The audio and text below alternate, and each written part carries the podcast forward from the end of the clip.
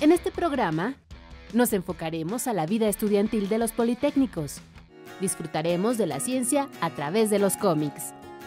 Conoceremos ION, un proyecto de altura que viajará por la órbita terrestre. Y te diremos cómo afecta el estrés en los universitarios y estrategias para disminuirlo.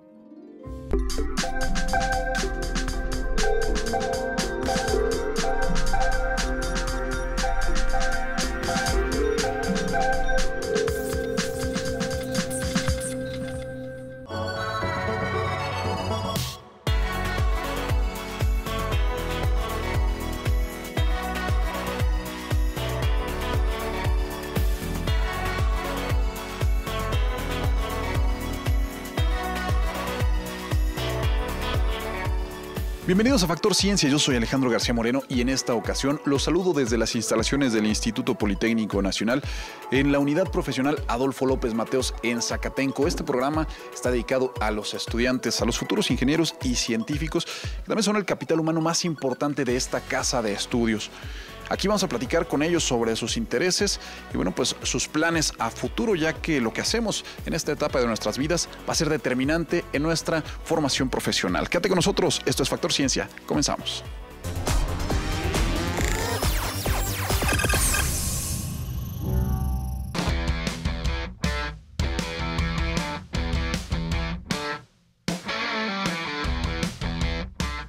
Pues me costó mucho la decisión inicial en general de qué es lo que voy a estudiar. Se me hace una decisión muy pronta. Pero metalurgia y materiales abarcaba como la creación de muchas cosas y de muchas carreras a la vez. Entonces fue como la mejor opción que encontré.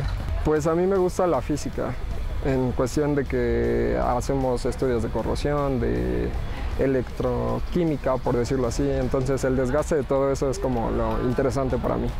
A mí me gustaría trabajar en un laboratorio de análisis metalúrgicos.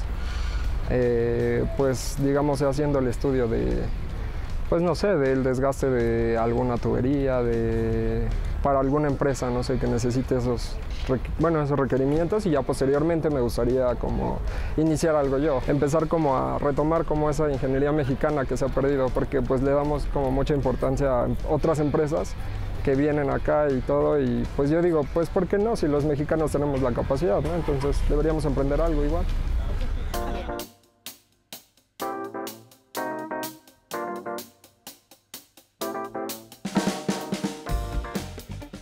Desde chiquita me gusta la química. Aparte, porque mis papás igual son ingenieros químicos, desde ahí me dio el amor por la química. Todo tiene su grado de dificultad, pero la ciencia se me hace, eh, para mí, pues algo bonito. No, hay varias mujeres, diría que hay más mujeres que hombres. Lo que te quita más tiempo son los laboratorios, porque tienes que hacer reportes, cálculos, teoría no tanto, pero de laboratorio sí. En mi carrera tiene un plan completo y en varias este, empresas eh, te dan ventaja a ti por ser parte del Politécnico. Bueno, a mí me gustaría trabajar en el área de laboratorios. Sí, me gustaría eh, entrar a la industria de alimentos o de, o de, o de medicamentos. En mi tiempo libre me gusta bailar, danza folclórica.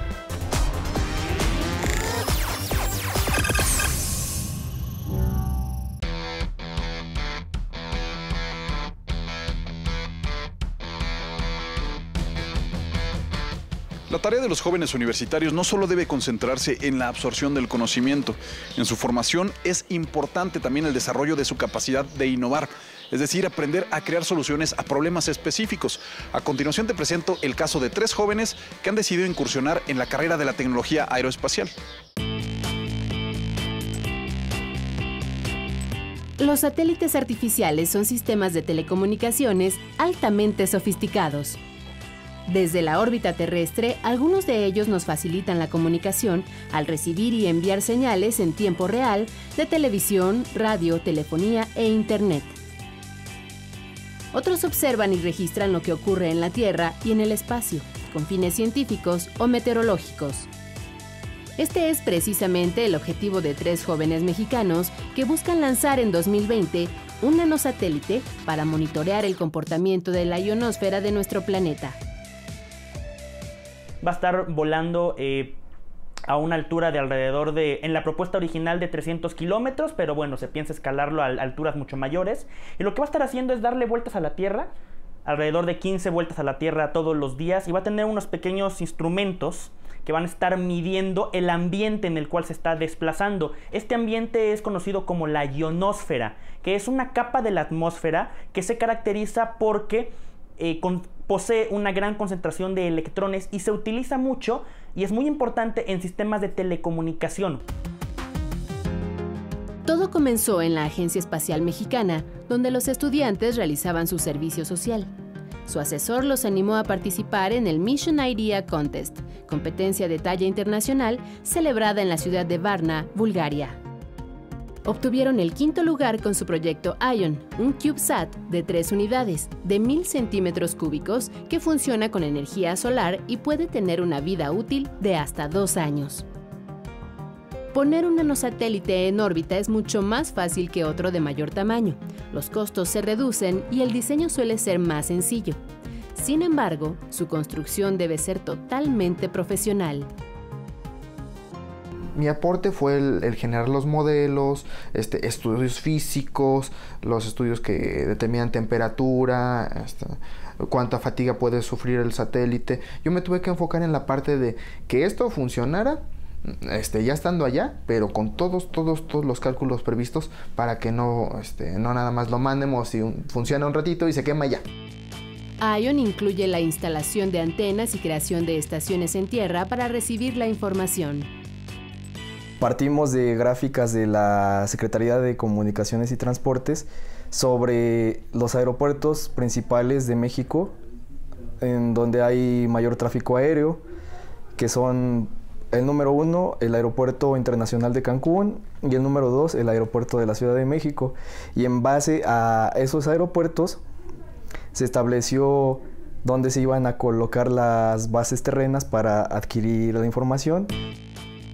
Los datos que genere el nanosatélite ayudarán a corregir las señales enviadas por otros satélites que son distorsionadas cuando la ionosfera es perturbada por los campos magnéticos de la Tierra y el Sol o las tormentas solares a nivel de nanosatélites se ha implementado y se ha experimentado muy poco. Hay realmente pocas, eh, pocas misiones espaciales, pocos experimentos que se han llevado a cabo y nosotros queremos pues implementarlo. Aparte porque en México esta información no se obtiene de sistemas mexicanos. Toda esa información del estado de la ionosfera se adquiere a través de sistemas que hay en Europa y principalmente en Estados Unidos. Ahora, el equipo de innovadores perfecciona su proyecto y busca apoyos para echar a andar lo que será su primera misión espacial. ¡Hola México!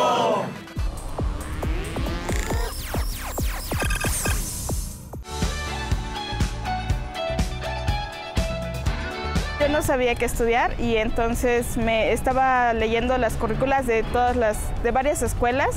En una de ellas era Sique, y también estaba ESIT. Entonces este, me llamaba mucho la atención la química. Entonces en las dos hay, en la rama de acabados de ingeniería textil, pero al final leyendo la currícula de ingeniería textil encontré las nanofibras que fueron las que me llamaron mucho la atención. Por ejemplo, son fibras, bueno, muy pequeñas, como su nombre dice, nano, y recuerda cuando Michael Phelps este, decían que su traje estaba hecho de ciertas fibras que le permitían nadar muchísimo más rápido son de ese tipo de fibras. La química es lo que es como que lo más difícil de, aprender y todo eso porque hay que saber muchísimas cosas para poder desarrollar los acabados en los textiles.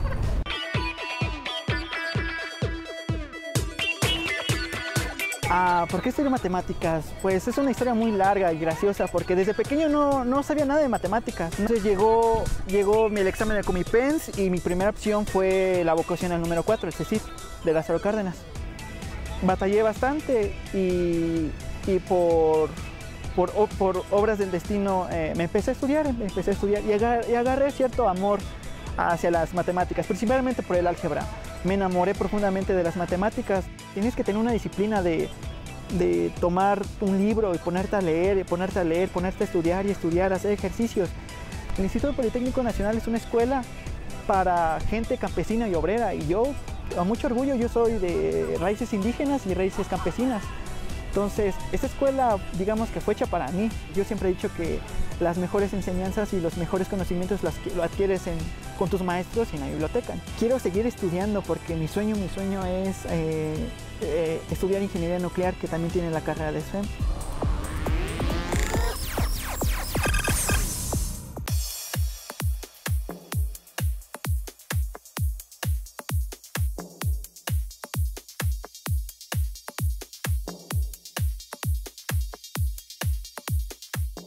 Mito que hemos arrastrado durante generaciones es que la ciencia es compleja, abstracta y solamente para algunas mentes privilegiadas.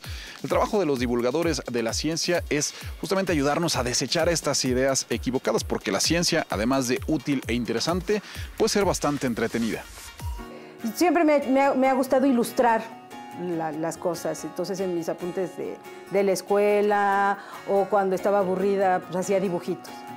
Como también, además de la ciencia, me llamaba la atención y me sigue llamando la atención la divulgación de la ciencia, pues dije, ¿cómo juntar las dos cosas? Me gusta la ciencia, pero me gusta dibujar y me gusta platicar de lo que hago.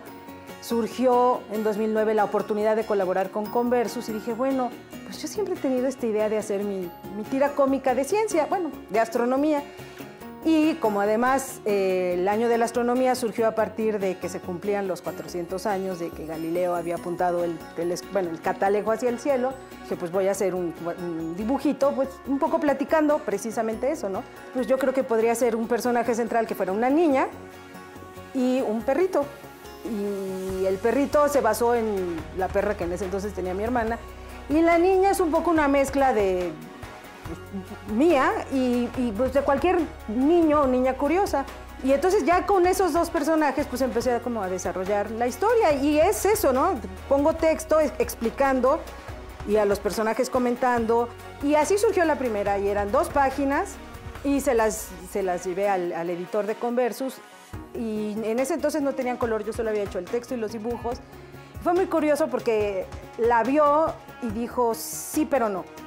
Un poco como que es que hay que ponerle colores, que el texto está muy grande. Pues, obviamente, ¿no? Comentarios pues, de, alguien que hace, ¿no? De un editor. Y bueno, pues la sugerencia del color, pues empecé así medio a decorarlos, ¿no? Les puse colorcitos que ya después se ponen vía computadora, eso no lo hago yo, pero yo doy la guía de color. Y, y pues ya, ¿no? Él sugirió la idea, porque ni siquiera, no me acuerdo qué nombre le puse originalmente, creo que le puse algo así como Galileo.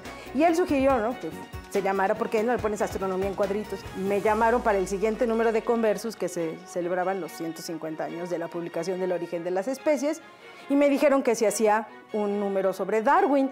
Entonces dije, Darwin, o sea, yo, yo quiero, yo soy astrónoma, yo quiero hablar de, de, pues, de las estrellas y tantas cosas que hay que explicar. De, para Darwin también pues, me, me explayé, ¿no? Porque como me gustan los animales, pues dibujaba pajaritos y pingüinos y elefantes. Entonces, es un gozo. Para mí, hacer las caricaturas es un gozo. He tenido estudiantes que ya después de llevar el curso conmigo me confiesan, ¿no? Que, pues, que han leído mis cuadritos y que les gustan mucho.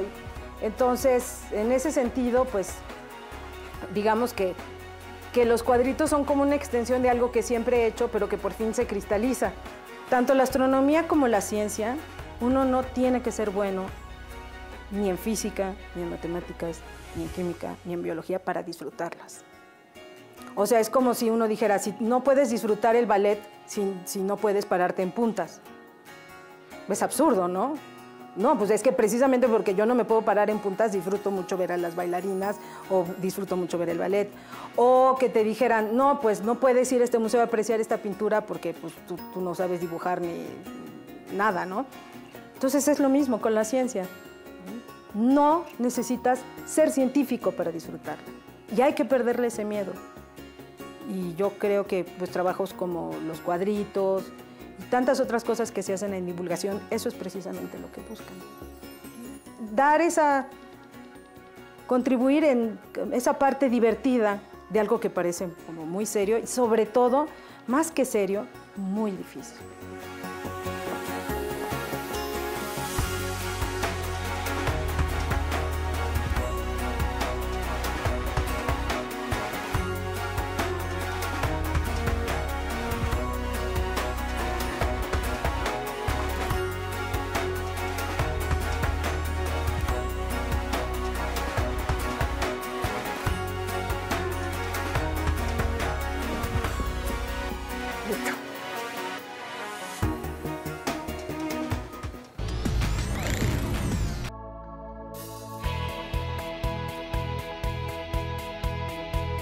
Desde que estoy en la secundaria he sido bueno en matemáticas y en física y me ha llamado mucho la atención sobre todo la química.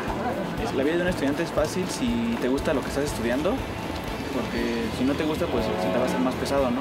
Formo parte del equipo en natación desde que entré a la, a, la, ingeniería y ha ido creciendo el equipo. El año antepasado nos fuimos a un nacional de aguas abiertas y nadé 10 kilómetros y pues es padre complementar la escuela con el deporte porque pues aquí te, estresas y te pone nervioso y así y llegas a la alberca a, pues, a desquitar todo, ¿no?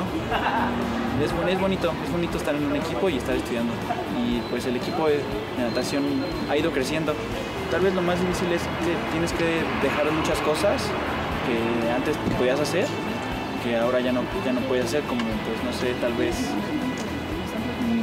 de fiesta cada viernes o así. Y son cosas que ya no puedes hacer tan seguidos, porque tienes que dedicar tiempo a la escuela, ¿no?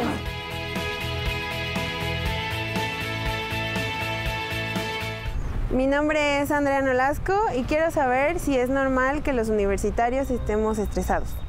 Es una pregunta muy interesante porque la palabra estrés empieza a utilizarse primero en el ámbito de la ingeniería civil en Inglaterra y se usaba cuando hacían la medición de resistencia de los materiales que utilizaban en la construcción.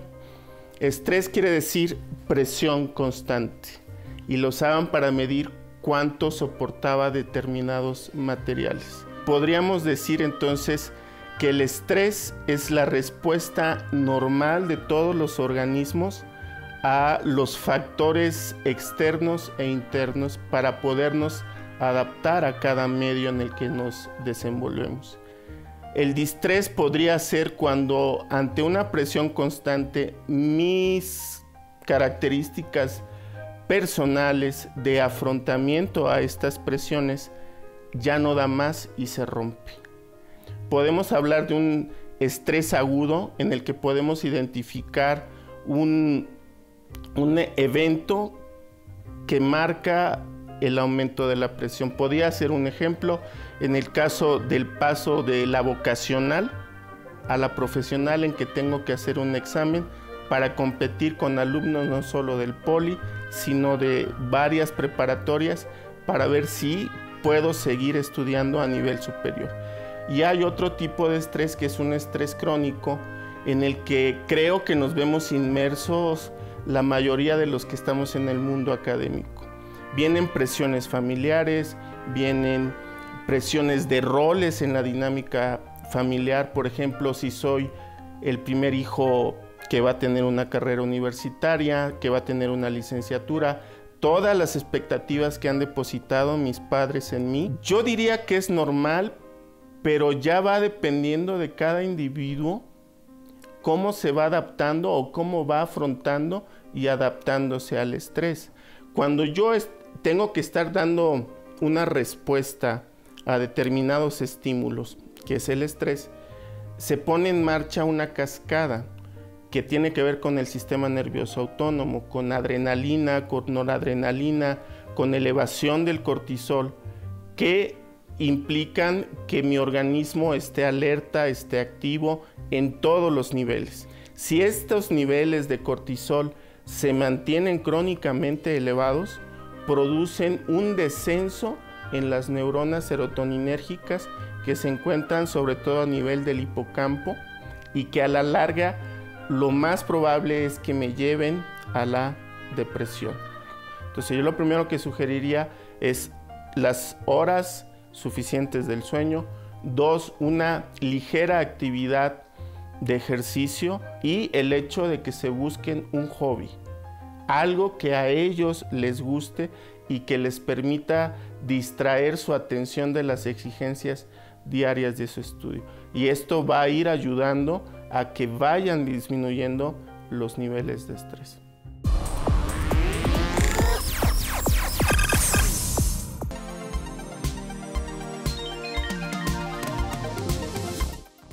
Pues de hace como, no sé, serán 5 o 6 años, empecé a ver todo lo de construcciones, este, puentes, todas esas cosas y me llamó mucho la atención. Aparte me gustan las matemáticas.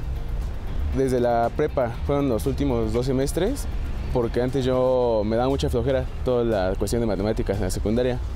Pero ya en la prepa, cuando empecé a ver cálculo integral y diferencial, fue cuando me llamaron la atención. Sí, sí tenemos tiempo para divertirnos, o sea, mucha parte sí es el estudio y trabajos, tareas, todo eso, pero sí, sí hay mucho tiempo también para divertirnos. Yo, por ejemplo, me gusta mucho salir, viajar, este, ir a jugar fútbol, salir con mis amigos, todo eso. Me gustaría empezar desde abajo, o sea, ir a, a una constructora, pedir un, un, trabajo de pasante y desde ahí empezar. ¿Qué es lo mejor en mi vida? Pues sería todo lo que he conocido en la universidad, o sea, amigos, lugares, son muchas cosas. Que intenten el examen hacia el poli, muy buena escuela.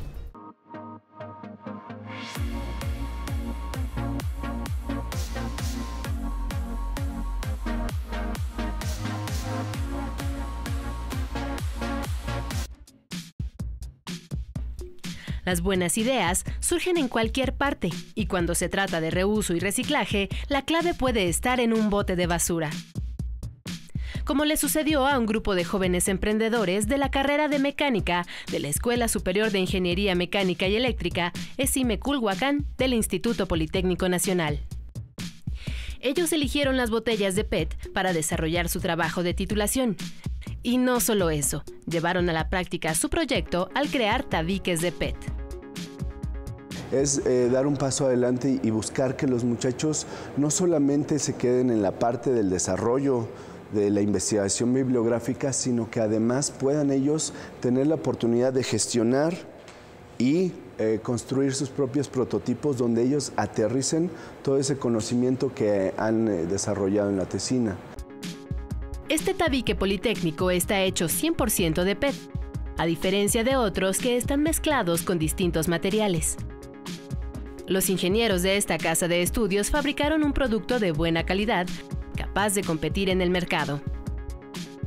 Primero recolectaron las botellas plásticas.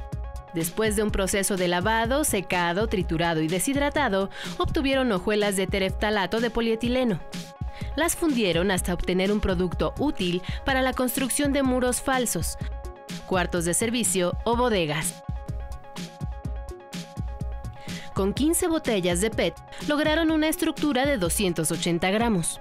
El Tabipet es de fácil ensamblado. Su diseño es como pieza de Lego.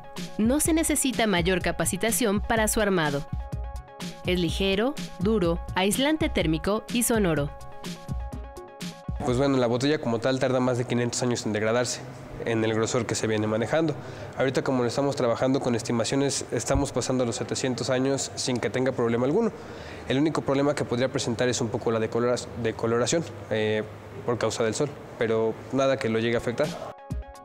En caso de un sismo de gran magnitud, el material no se rompe ni daña estructuras o personas, solo se desmorona ha sido probado con fuego y sometido a pruebas de esfuerzo bajo la norma internacional ASTM D638. Cada pieza soporta una carga de 220 kilogramos. Estas son este, pruebas que se han hecho aquí en la escuela en las máquinas que nos prestaron.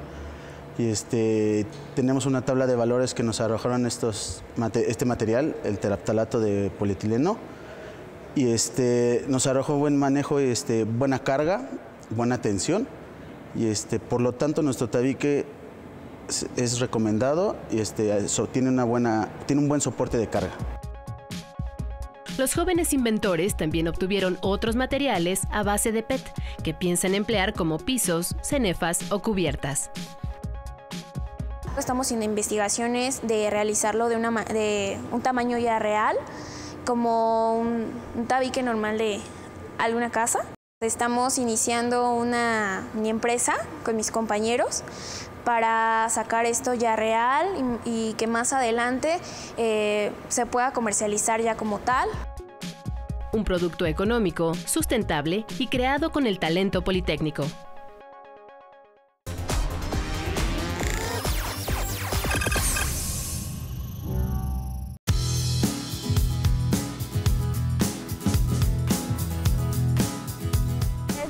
Interesa mucho la química desde que iba en la vocacional y me interesa saber por qué pasan las cosas, ya que la química está en todo. Fue una vez que me pidieron exponer y la maestra no nos quiso explicar, entonces yo me puse a investigar en los libros y fue cuando me gustó mucho ver por qué pasan las cosas. Pues poder convivir con los amigos, eh, aprender muchas cosas y, y luego darte cuenta de que tú eres inteligente y también puedes crear cosas.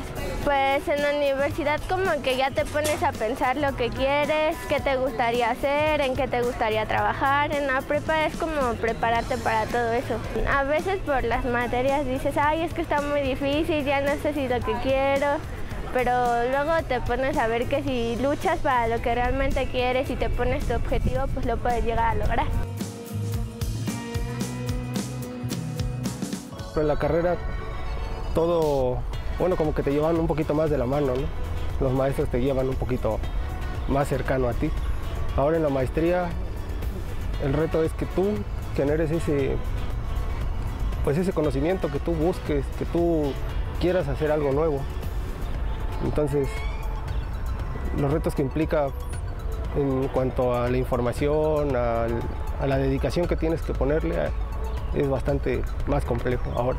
Me ha costado, por ejemplo, mucho tiempo con mi familia, en el que tienes que dar todo aquí, todo, para poder terminar tus proyectos, tener avances. Entonces, yo creo que es el mayor sacrificio. Bueno, yo genero materiales que funcionan con la luz del sol.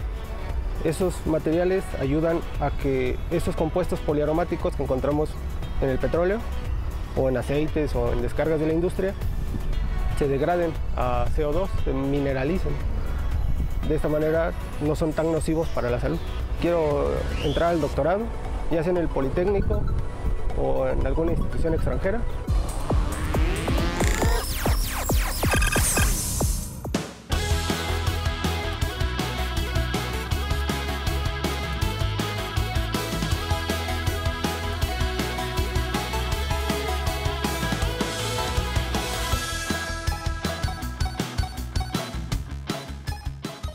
Espero que hayas disfrutado de este programa que realizamos en las instalaciones del Instituto Politécnico Nacional en la unidad profesional Adolfo López Mateos en Zacatenco. Yo te recuerdo que puedes seguirnos en Twitter, Facebook, visitar nuestro portal o descargar cualquiera de nuestros programas a través de iTunes. Y no olvides que seguimos investigando lo que ocurre en el mundo de la ciencia y la tecnología para llevarlo hasta tu pantalla. Yo soy Alejandro García Moreno y esto fue Factor Ciencia. Te espero la próxima semana.